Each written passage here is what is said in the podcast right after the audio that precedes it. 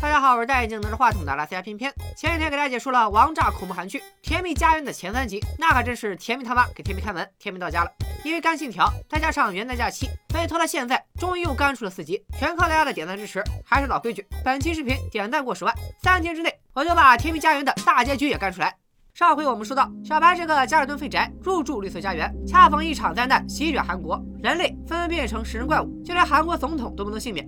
楼外是怪物横行的人间炼狱，楼里是勾心斗角的修罗场。有人变身怪物捕食人类，有人独善其身心怀鬼胎，也有人挺身而出成为末世英雄。大头兵阿伟和鱼妈的女儿小鱼被埋伏在外的长食怪杀死，幸亏眼镜哥及时放下卷帘门，不然在场所有人都要沦为长食怪的食物。目睹女儿死在面前，鱼妈彻底崩溃了，她嚎啕大哭，把怨气都发泄在了眼镜哥身上。在鬼门关走了一遭的眼镜哥也陷入了震惊和自责，恐慌的情绪再次蔓延。众人重新加固防御，看着生无可恋的于妈、养狗的狗婶和阿强的媳妇阿珍动了恻隐之心，感慨道：“世事无常，于妈和劳拉一样，都失去了至亲。原来劳拉的未婚夫也曾住在这栋公寓，却在婚礼前因不明原因离世了。”说到这儿，阿珍才突然想起供电恢复了，劳拉咋还没回来呢？此时的劳拉正命悬一线，蜘蛛怪正要大快朵颐。好在劳拉金蝉脱壳，钻进通风管道，蜘蛛怪紧随其后，一人一怪展开了夺命追逐。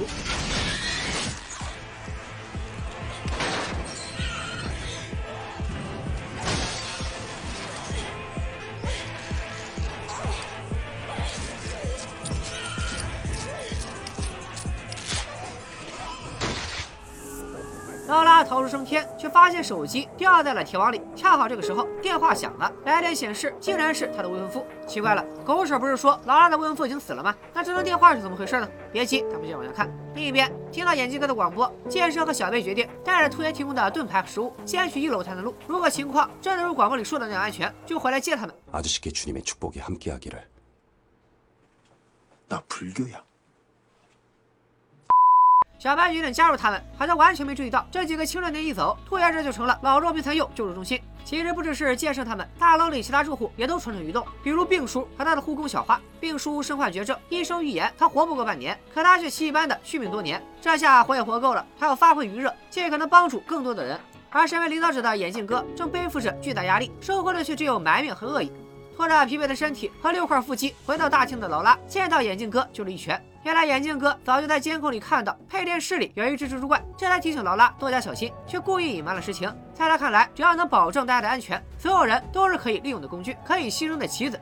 第二天一早，众人终于等来了官方通告：韩国由军方接管，进入紧急戒严状态，对变异的调查也有了初步进展。这种变异不像常见的病毒那样通过呼吸道和血液传播，而是和人类的欲望有关。变异后的形态对应心底最深的欲望，就比如坦克变异前是个举铁猛男，最深处的欲望就是摄入蛋白质。人类在他眼里就是一根根行走的蛋白棒。再比如红衣女，原著里她是个练习生，为了保持身材，整天节食，她最深处的欲望就是吃。这些人在变异前会出现体温下降、流鼻血、昏厥和幻听等症状。曾出现症状到完全变成怪物的这段时间被称为黄金时间。这段时间里，这些人拥有极强的恢复能力，四舍五入就是不死之身，但又可以保持神志清醒，就像小白和响尾草那样。只有趁变异完成前砍断变异者的肢体，再用大火焚烧，还能将怪物扼杀在襁褓之中。军方承诺有能力解除危机，但面对前所未有的灾难，谁都说不准最后活下来的是人类还是怪物。然后大楼里就出现了新品种的怪物。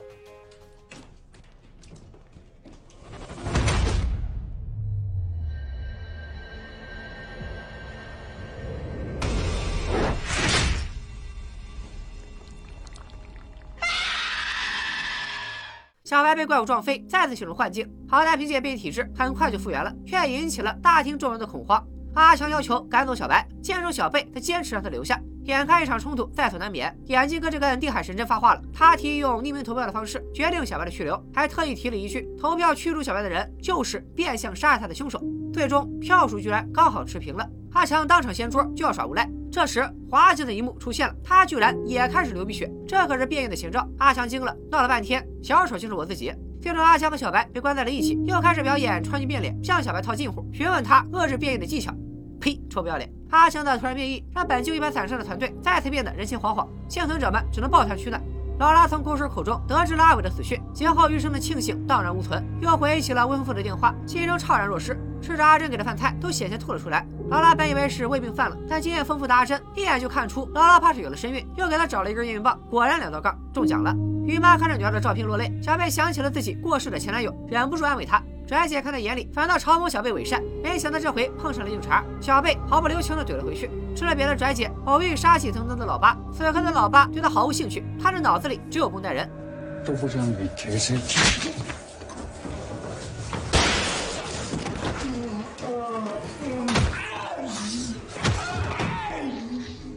老八一顿老拳，把绷带人收拾的服服帖帖，逼着他只好凭借一脸的鼻血，假装自己是变异者，主动和小白、阿强关在一起，这才勉强保住性命。绷带人的表现非常诡异，和变异者关在一起，他非但不害怕，居然还向小白询问起了变异的方法，还搁那傻乐呢。他不知道的是，老八刚才曾在身上顺走了一把钥匙，这把钥匙将带领老八揭开绷带人不为人知的罪恶。花开两朵，各表一枝。剑圣造型独特的盾牌吸引了眼镜哥的注意，眼镜哥这才知道幺四零八出这个万能工匠兔爷。现在正是用人之际，大楼门口防御薄弱，随时可能被怪物突破。眼镜哥想把兔爷请来，全方位加固防御，于是开门放小白。原来眼镜哥抱小白，并不是出于人道主义考量，而是利用他恢复力强又能保持神智的黄金时间，把他当做工具人。眼镜哥叮嘱小白，首要目标是救出兔爷，逼不得已可以放弃孩子们，毕竟在眼镜哥眼里，孩子只是消耗资源的累赘。小白前往幺四零八，老八也带着钥匙到三楼追寻绷带人隐藏的真相。劳拉则怒喷眼镜哥是人命如草芥的行为。眼镜哥表示，小白是处在黄金时间，只要意志撑得住，哪怕是受了致命伤，也能在几小时内痊愈。小白是执行危险任务的最合适人选，就连所谓的匿名投票也被眼镜哥动了手脚。当时绝大多数居民都赞成让小白留下，他只好暗中操纵选票，伪造势均力敌的局面，才把小白关了起来。其实居民们让小白留下，也并不全是出于善意，而是为自己考虑。毕竟在场的每个人都随时可能变异，他们想给自己留条退路。不仅如此，早在灾难爆发前，就有一个叫克鲁克鲁的博主道出了变异的真相。劳拉蒙圈了，因为克鲁克鲁正是他未婚夫的笔名。隐秘的角落里，小白偷听了二人的对话，知道此地不宜久留，打算拉着剑圣另寻出路，还在床单上写下了求救信号，试图得到外界的救援。而此时，小白和老八也出现变故。小白半路上突然黑化，尽管被老八的三观修正拳及时制止，但楼层的铁门还是被打开，这里已经被大火覆盖，意外也接踵而至。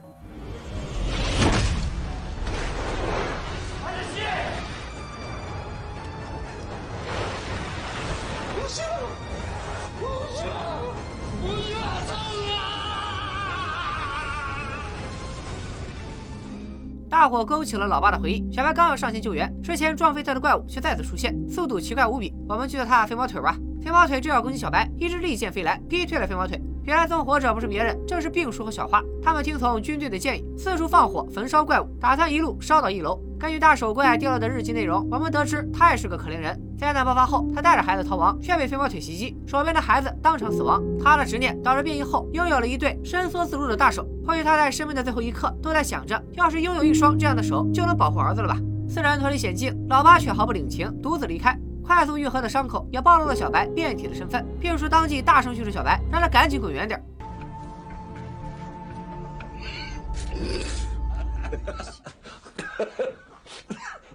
强男加强男。病叔活过本了，早就可以从容面对死亡。他唯唯诺诺了一辈子，是时候做一回英雄了。于是提出和小白一起去救兔爷。兔爷和孩子们都在，唯独少了祥林嫂。小白推开了厕所隔间，顿时惊呆了。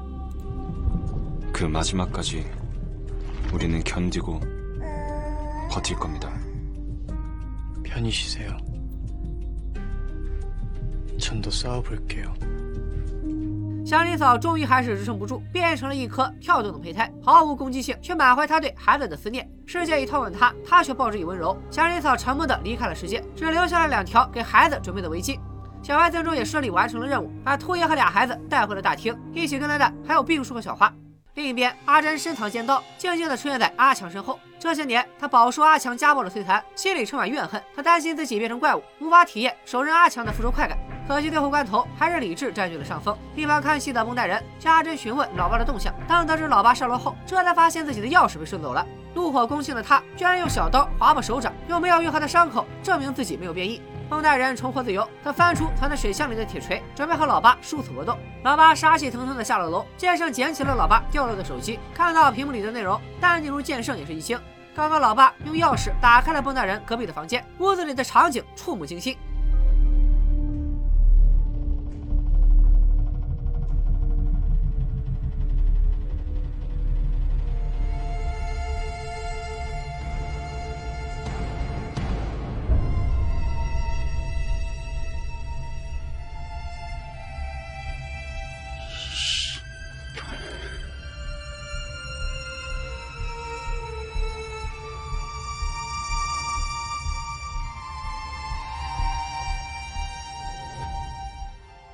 极强的防卫意识，通过尸僵判断死亡时间的经验，加上他装食物的行李箱里那一大片可疑的血迹，这些细节都暗示了绷带人变态杀人魔的身份。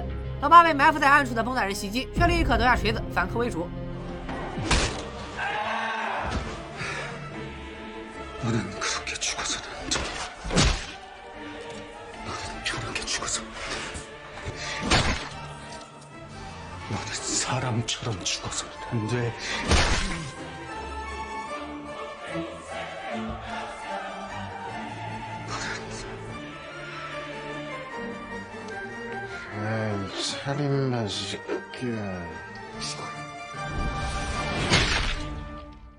老八打开卷帘门，将奄奄一息的绷带人拖到了门外的水泥管里。管子里的怪物都惊了，我没叫外卖啊！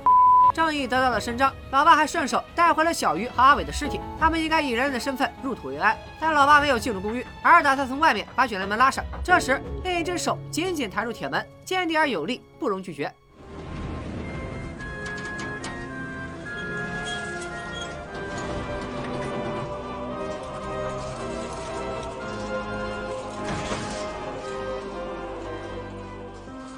老八问为什么要救他，没等到答案就昏了过去。众人埋藏了阿伟和小鱼，鱼妈则将母爱转移到了失去父亲的姐弟俩身上。兔爷加固了公寓防御，小白当起了眼镜哥的工具人。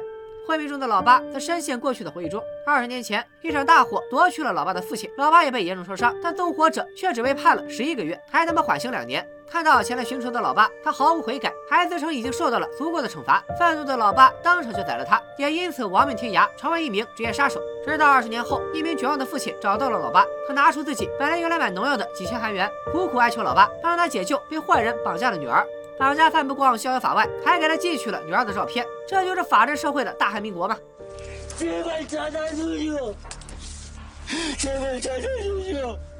那个大概 就说这话给我说，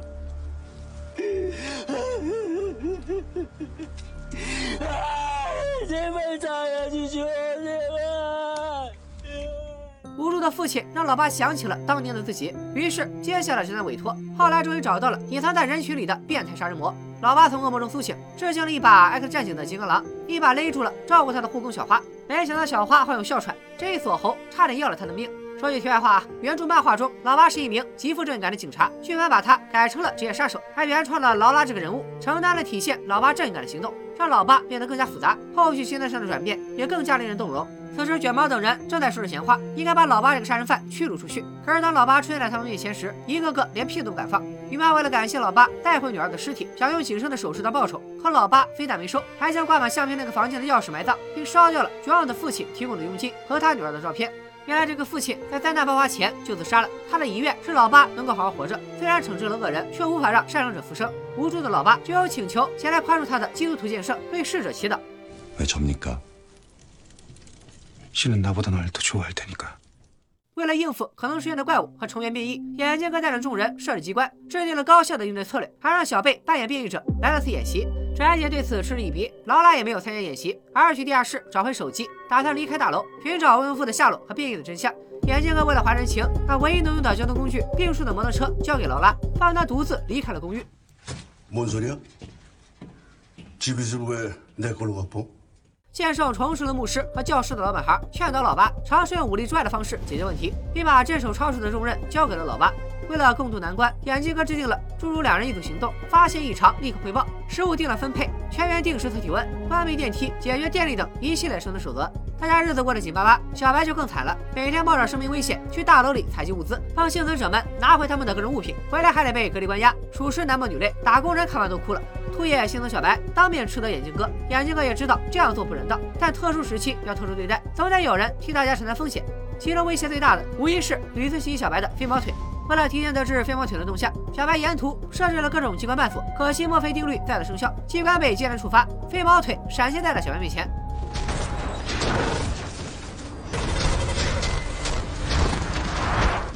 小白身陷险境，大厅里也遭遇袭击，一只从未见过的怪物突然出现。阿珍一眼认出眼前的长毛怪正是她的丈夫阿强。原来阿强比秃爷还要秃，他心底的欲望是让秃顶枯木逢春犹在发。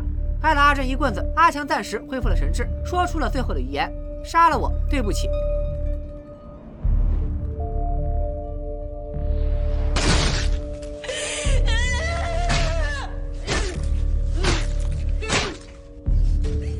与此同时，小艾凭借超强恢复力，从飞毛腿的脚下侥幸生还。看到阿强的死状，仿佛看到了自己的未来，他只能回到隔离室，在黑暗中独自舔着伤口。死亡的阴影再次笼罩，供电系统估计是觉得气氛到了，也跟着再次哑火。没电之后的众人更加绝望。上次修电路的劳拉，这会儿已经抵达目的地——未婚夫生前工作的医疗中心。两个月前，这里爆发了一场火灾，劳拉的未婚夫是这里的医疗科长，据说是死在了火灾里。可当时火势并不严重，而且也并没找到未婚夫的尸体，或许能在办公室里找到未婚夫的下落和灾难的真相。劳拉找到去过无数次的办公室，用预定的结婚日期解锁了未婚夫的平板电脑。哎，这平板啥牌子的？待机时间这么长。未婚夫在备忘录里诉说着变异的真相。这场变异不是疾病，而是诅咒。未婚夫也遭到变异影响。为了加速研究进程，他自愿成为实验对象。研究发现，只要变异者能抵抗诅咒超过十五天，身上的诅咒就会趋于稳定，最终进化成特殊变异者。他们是人类最后的希望。劳拉看得入迷，没注意到自己已经被包围了。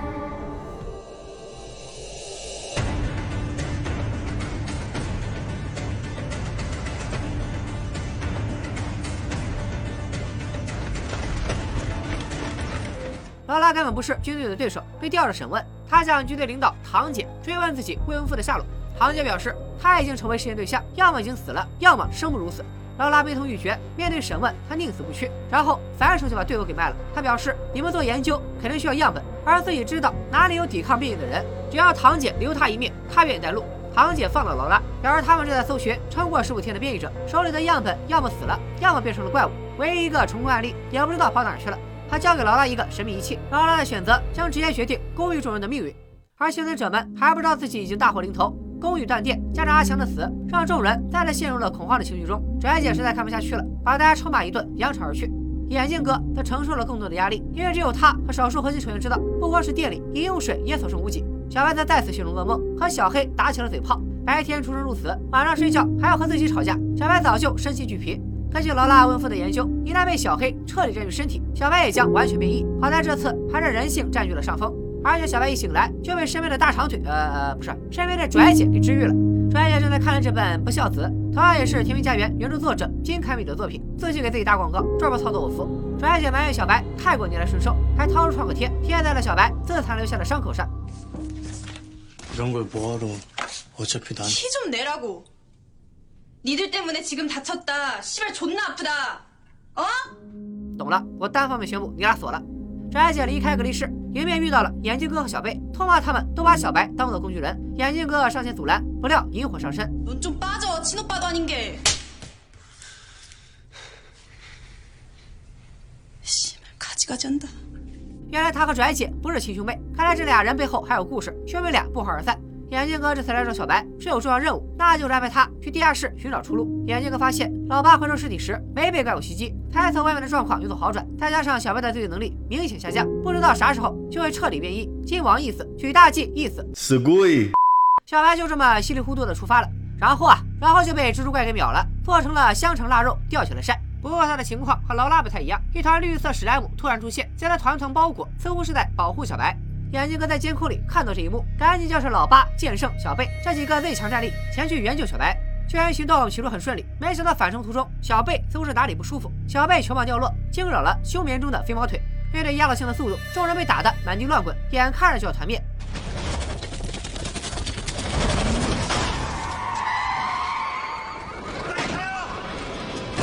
都跟那搜血迹板致꽉 잡아요. 众人驾车夺路狂奔，此时的停车场已经成了怪物巢穴，各式各样的怪物紧随其后。剑圣不得已切断了小贝被怪物拽住的长发，老八也在晕车的边缘徘徊。眼镜哥的车技不负众望，一个逮瞎户逮到了墙上，众人再次身陷险境。关键时刻，一道火焰冲天而起，正是热衷于放火的病叔。飞毛腿首当其冲，剩下的怪物也都死于喷火之下。这波引怪，火车王见了都直呼内行。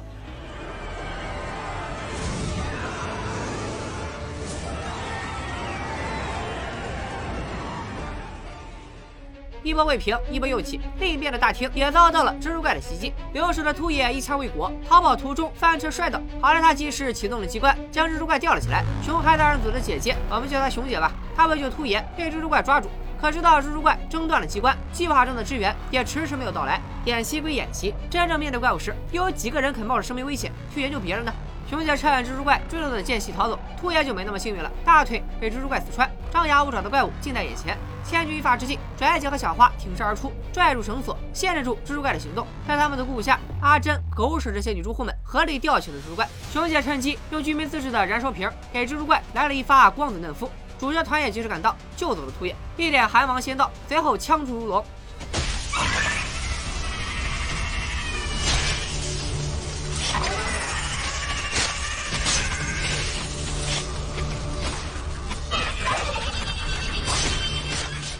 危机解除，尘埃落定，解除黑化状态的小白拖着疲惫不堪的身体，准备回到隔离室，却被大家叫住了。居民们向他表达了歉意，眼镜哥也表示，小白可以回到集体中来，选择权在他自己。小白用实际行动证明了自己，也赢得了大家的信任。但他知道自己就是一颗不定时的炸弹，为了大家的安全，小白还是回到了隔离室。经此一役，小白的头发被剪断了，剑圣的右臂被撞断了，眼镜哥啊，他的眼镜腿被打断了。主角团损失惨重，但凝聚力也更强了。眼镜哥替妹妹拽姐更换绑腿的胶布，拽姐用胶布修好了眼镜哥的眼镜，这对毫无血缘关系的兄妹迈出了互相谅解的第一步。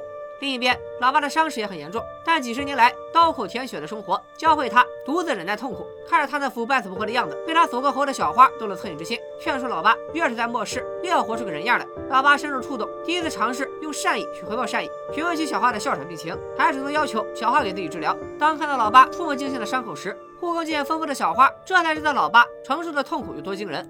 有居民主动将自己的食物分给小白，但人心的成见是一座大山，大多数人还是将小白视为异类。小白和老爸成了公寓里盛开的两朵奇葩。一旁的病叔看不下去了，主动挤到两人中间，招呼他们坐下吃饭。흉있는상판뭐그렇게구기고앉았어밥맛떨어지게 넌뭘한다고팔에오바로구야내꿀릴수없지病叔表示自己一肚子坏水，没一个奇怪好使。医生说他活不过半年，结果他愣是活到了现在。他的秘诀就是要想健康又长寿，抽烟喝酒吃肥肉，晚睡晚起不锻炼，多与异性交朋友。病叔用自己的抗病经历鼓励小白和老八大口吃饭，好好做人。 团队氛围愈加融洽，但眼镜哥最担心的事情发生了：饮用水道的污染，水源短缺，好不容易凝聚起的人心又将成为一盘散沙。好在上次救援小白时，病叔几乎杀光了地下室的怪物。眼镜哥拜托兔爷强化车辆，好外出寻找物资。而这一切都被复读生小胖听见了。他趁眼镜哥不备，溜进控制室，发现规划图纸上赫然写着食物和水储备不足，以最少的人员移动。小胖的心里咯噔一下，这是要丢下我们这些累赘，欣然跑啊！他立刻跑去抢夺食物，还企图抢夺汽车钥匙，独自逃生。自然是被老爸一拳放倒，像只小鸡一样揪着衣领摔在地上。小胖杀人般的惨叫惊动了所有人。眼镜哥一看事情瞒不住了，索性就公布了真正的计划：不是逃跑，而是冒险。病叔负责观察外界情况，兔爷强化身上防御，由最强战力组成小组，带走能撑五天的食物和水，从最近的便利店开始搜集物资。得知自己错怪了眼镜哥他们，恢复冷静的小胖也主动向老爸道歉。老爸也对自己的暴力行径表示抱歉。在一旁默默喝酒的剑圣目睹了老爸的转变，都欣慰的多喝了两滴。另一边，闲逛的小白被小贝的吉他声吸引，温暖的旋律让他有了回到家的感觉。为了点个题，小白将这首歌命名为《甜蜜家园》。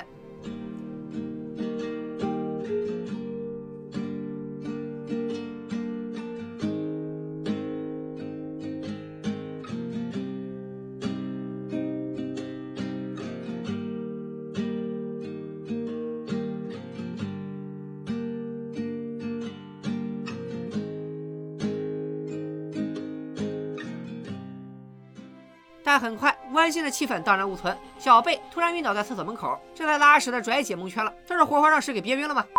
医学院毕业的眼镜哥检查发现，小贝是患上了急性阑尾炎，必须立即手术。但是以眼镜哥的技术，死亡率远高于成功率，而且手术需要麻醉药、抗生素和手术用具，除了生理盐水，公寓里啥都没有。搜集物资的计划被迫提前。大家在眼镜哥的指挥下搭建起简陋的手术室。老八能打，护工小花知道手术需要哪些工具。小白拥有超强的恢复力，由他们三人组成了搜索小组，驾驶刚改造完成的汽车。临行前，眼镜哥又叫住小白，再三叮嘱道：食物和水只是次要目标，优先去医院，人命大过天。看来经过这些天的朝夕相处，冷血的眼镜哥也发生了很大的转变。小白才想起了一段陈年往事。几年前，他还是个阳光帅气的大男孩。某天，他怀着友善的目的向新来的转学生搭讪。从那天起，小白的噩梦就开始了。没想到，那个转学生是个心理变态的富二代。他带领学生们一起霸凌小白，而他霸凌小白的原因令人不寒而栗。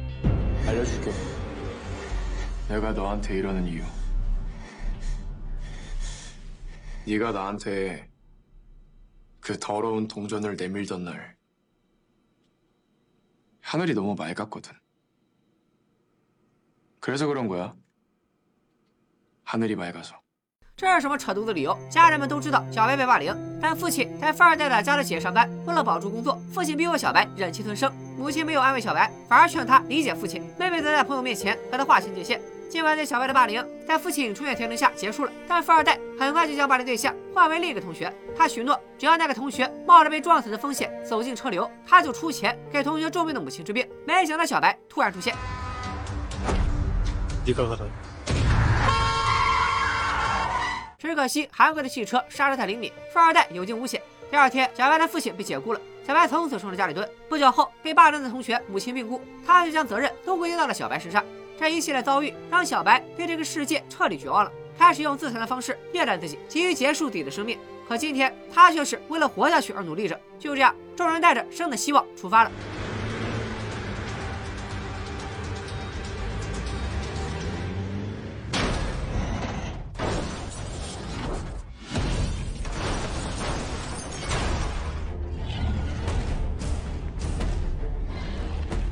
没想到上集的大 boss 坦克居然还没死，行动再次在起点处翻车。以上就是《甜蜜家园》四到七集的全部剧情。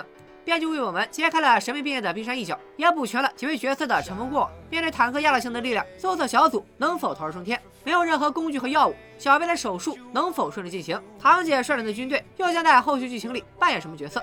下一期我们将迎来《甜蜜家园》的大结局。本人视频再看过五千，我就加班加点干出《甜蜜家园》的后续剧情。相信我，后面的故事更加精彩。